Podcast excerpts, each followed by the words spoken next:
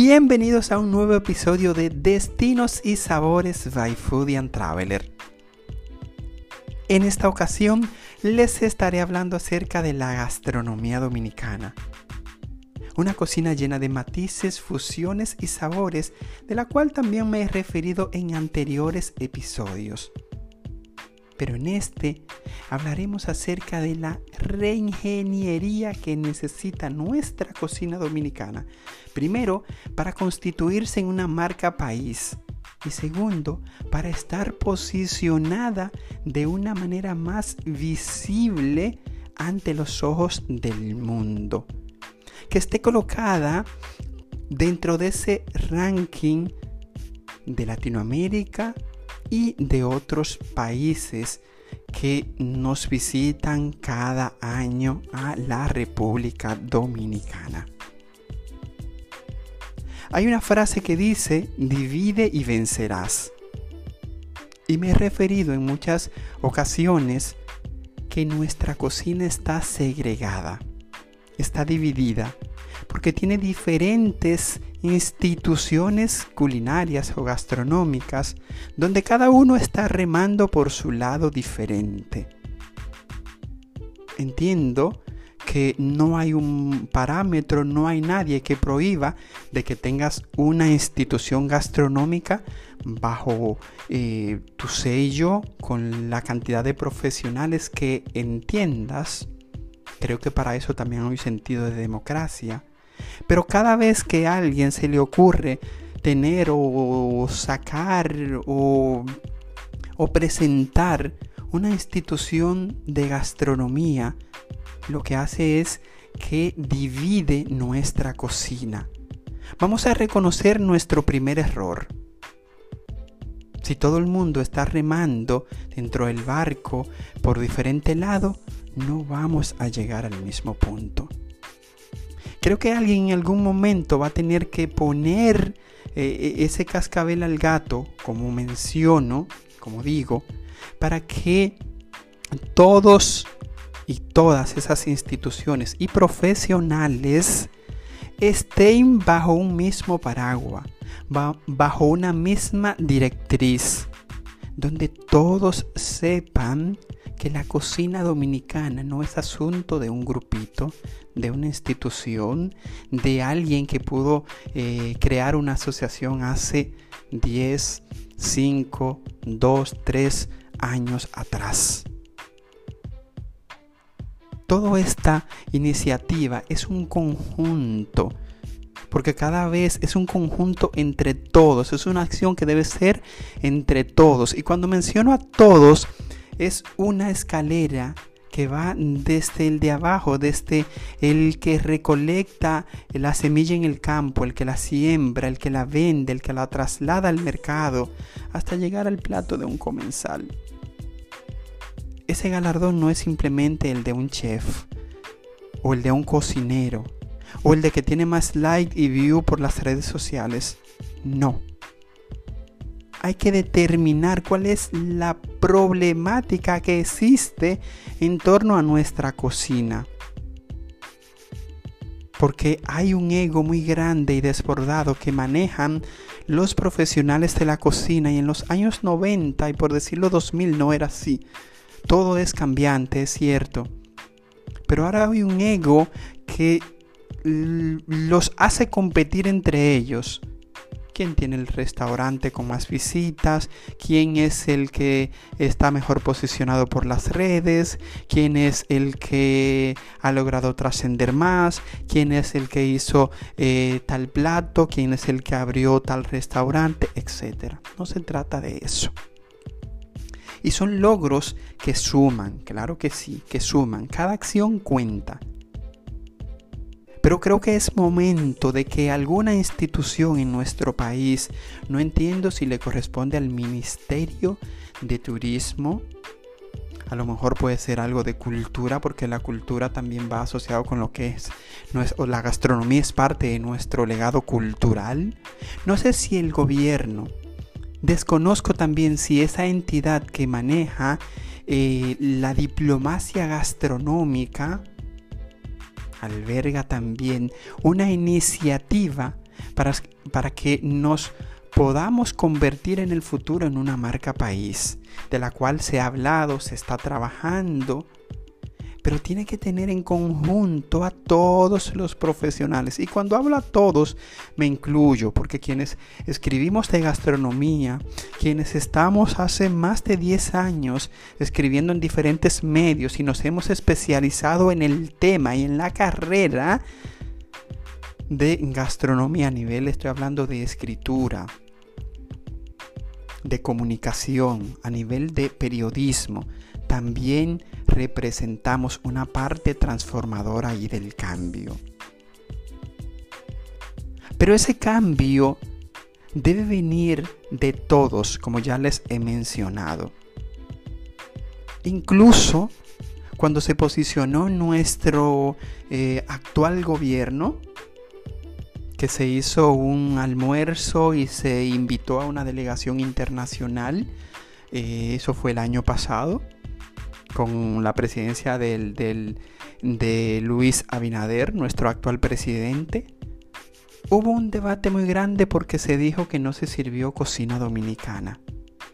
O que la misma estuvo muy tímida en la mesa frente a los comensales e invitados internacionales. Pero vuelvo y repito, la cocina folclórica no debe representarnos en este siglo. Porque ha cambiado, porque ha trascendido. Y es una cocina transformada, es una cocina que transmite experiencias.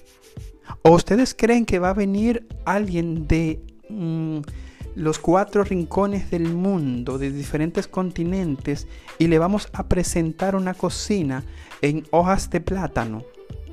o una cocina, eh, una comida en higüeros como comían nuestros taínos. No, por favor. No creo que hay que llegar a ese vedetismo del cual también me refiero en muchas ocasiones para causar una sensación porque estamos diciendo entonces que nuestra cocina está muy primitiva y el término primitivo no es ofensivo sino que la misma ha trascendido. Muchos de nuestros profesionales se han formado en instituciones eh, y academias gastronómicas internacionales. Han tomado pasantía en España, Europa, con grandes chefs. Han podido estar de la mano con chefs que tienen y mantienen estrellas Michelin en sus restaurantes.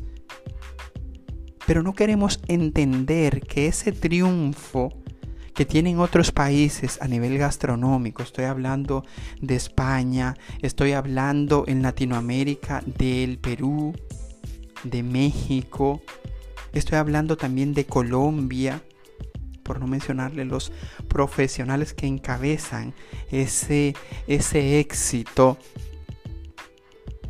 Entonces, hay un fallo. ¿Por qué nosotros no podemos estar a la par de ellos? ¿Por qué si nuestra historia de la eh, transculturización, cuando Cristóbal Colón viene a nuestra isla, que fue el primer lugar que tocó en América Latina, e, y comenzó con una... Eh, con atraer ese legado culinario a nuestra isla.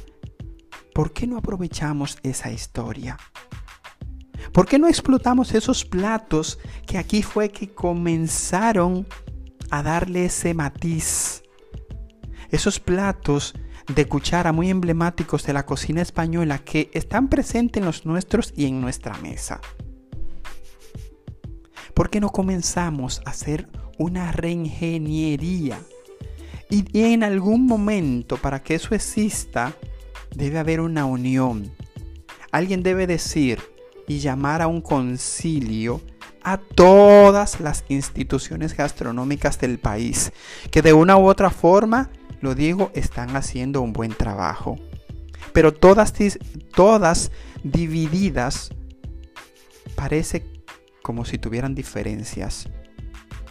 Parece como si muchos chefs también tuvieran diferencias unos y otros. Eso es normal.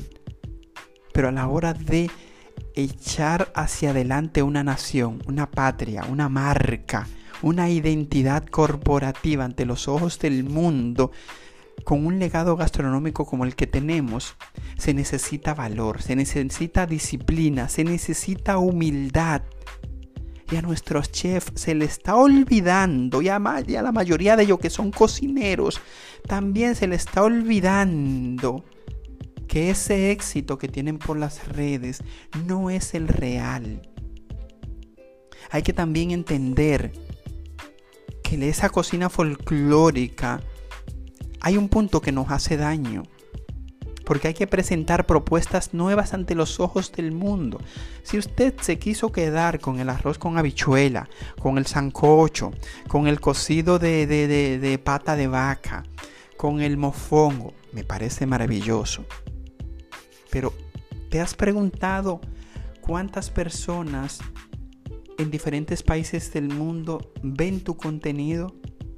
¿Te has preguntado si lo que estás mercadeando eh, a nivel de redes visualmente es lo que identifica nuestra cocina? Entonces, creo que también hay que ser justo, en su justa medida. Presentar la cara de nuestra cocina tan real como es, pero también decirle a los ojos del mundo, ser más atrevido, decirle, ven a Dominicana, que aquí también vas a encontrar una, gastronomía contemporánea. Y claro que debemos sentir orgullo de nuestra cocina, pero ese orgullo no puede quedarse en el año, eh, eh, en los años pasados, en décadas pasadas. Debe trascender. Tampoco estoy hablando de irse a los excesos, como ponerle un exceso de flores a una comida, para impresionar. No.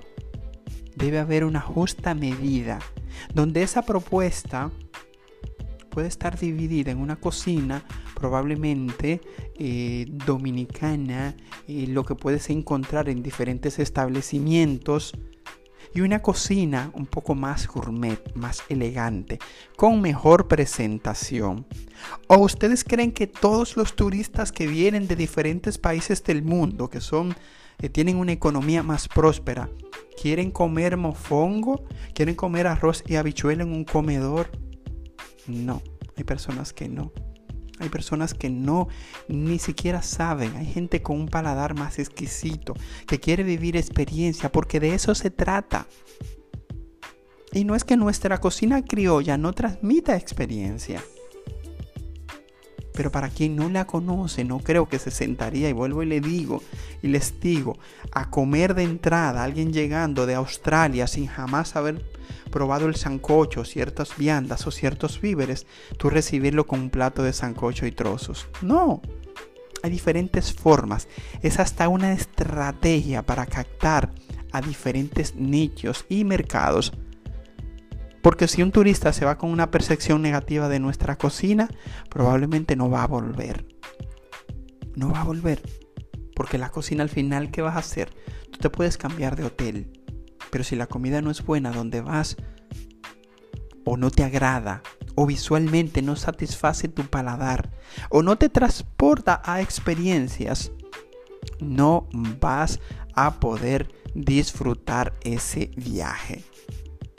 Creo que es momento de que cada uno de nosotros recapacite, piense, analice si estamos haciendo de manera correcta nuestra promoción, nuestra cocina. Señores, la cocina folclórica corresponde a estándares que solamente se ven en pueblo. No tenemos un restaurante, no tenemos varios restaurantes ubicados en diferentes provincias de, esta pequeña isla especializado en cocina dominicana en una cocina dominicana donde, donde, tenga otro traje, donde sea presentada de manera vanguardista. Y vuelvo y les repito para que nadie se sienta ofendido. Si no hemos pasado de ser capital gastronómica del Caribe, ¿qué esperan? ¿Estar entre los 50 mejores restaurantes de Latinoamérica? Me encantaría que estuviéramos ahí. Pero lamentablemente, mientras un grupito de cocineros, que hay una diferencia, y lo repito de nuevo, entre chef y cocineros, siga jactándose de que los slides y de lo que los espagueti con pan, el, el pan con aguacate, el sancocho, el moro, el locrio. No. Yo espero más de ustedes. Yo espero más de los chefs que se formaron de hecho, nuestros restaurantes no tienen un plato mínimo, no tienen un plato dentro de su menú. Tienen cocina francesa, cocina mexicana, cocina peruana, cocina venezolana, cocina de cualquier país del mundo. Es como si también sintiéramos vergüenza de nuestra cocina. Por ahí también estamos mal. Ese es otro punto. ¿Debe el gobierno obligar a los restaurantes que tengan un plato dentro de su menú? ¿Y qué tal si fuera obligatorio en el sistema eh, de restaurantes? ¿Acatarían las leyes? ¿O les nacería a ustedes del corazón?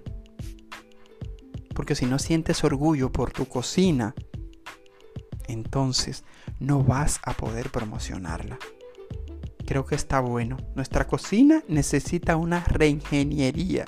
Igual que ese mapeo de nuestros platos, de nuestra historia, debe ser un conjunto donde todos los profesionales, todos, todos, sin que se quede uno, participe y se vaya a las jornadas a los diferentes pueblos por grupos y se haga una presentación y cada uno esté involucrado, que no se quede ninguno, para que todos, absolutamente todos, sean parte de un documento, de una historia escrita de nuestra cocina porque está segregada, está dividida, está llena de egos, está llena de lucha de poder, está llena de críticas, está llena de gente que se cree la gran cosa porque tiene 250 mil seguidores, porque tiene una cuenta verificada y lo que sigue es preparando espagueti con pan y comida folclórica y fea. Eso no nos representa, por favor. Eso dejémosela a la gente de aquí, de otros, de otros lugares. Y puede ser que cuando esa cocina llegue a otros rincones del mundo, le produzca una añoranza. Pero vamos a seguir en el 2050 presentando cocina rústica. Vamos a ver chefs más atrevidos. Vamos a ver chef con un movimiento transformador donde diga, ¿nuestra cocina dominicana tiene un nuevo traje? Todas esas preguntas necesitan ser respondidas. Ojalá nuestro gobierno, ojalá el presidente Luis Abinader y todo su equipo que también trabaja en turismo, en el Ministerio de Cultura y en promociones también como diplomacia gastronómica, pudieran escuchar estas valoraciones y tomar acción al respecto. Porque, para finalizar, les digo, la cocina dominicana pide a gritos una transformación. Esa cocina dominicana es una identidad tuya, mía, de todos. Feliz resto del día. Juan de Dios Valentín estuvo con ustedes. Hasta la próxima.